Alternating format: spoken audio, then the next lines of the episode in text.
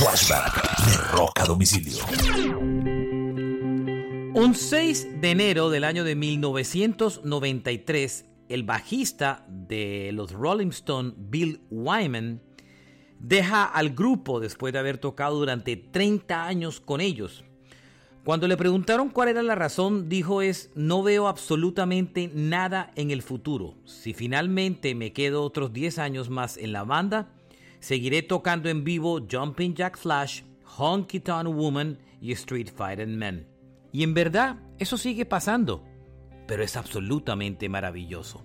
Este fue un flashback de Roca Domicilio al 6 de enero del 93, cuando Bill Wyman abandonó los Rolling Stones. Creo que se debe estar arrepintiendo.